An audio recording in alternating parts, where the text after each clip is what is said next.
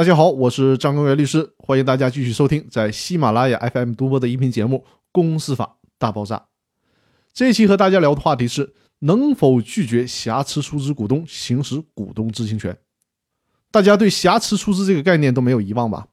瑕疵出资通常就是指出资不到位、虚假出资，或者是不按时出资，或者是抽逃出资。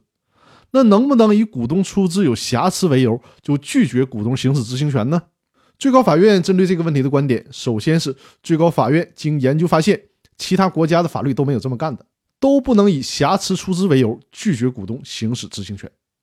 接着，最高法院给我们论证了一下这其中的道理：实际出资与否，这仅仅决定的是股东对公司的出资义务，并不能因此就断然的否定他的股东身份。从逻辑关系上来讲，是先有股东身份以后才有出资义务。尤其是现在已经是认缴出资制度了，不是必须先把钱打到公司才能有股东身份，这和买卖关系是完全不同的。另外，就股东的权利性质而言，股东的瑕疵出资所影响的是股东的收益权，而股东知情权则属于股东参与公司经营管理所需要了解公司具体信息的权利。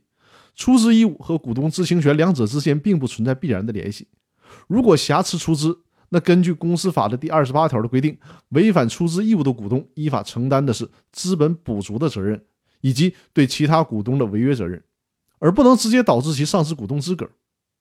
尽管公司法司法解释三有因为股东瑕疵出资而开除股东的条文规定，但是那个条文规定，我在公司法大爆炸音频的第一季里面就跟大家介绍过了，这种开除的条件是非常苛刻的，实际上操作起来的可能性也很小，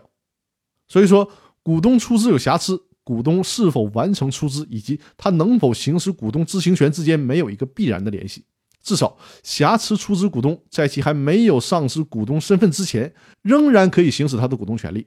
所以说，即使股东出资不到位，只要他已经具有了股东资格，公司就不能以股东存在瑕疵出资为由拒绝他行使股东知情权。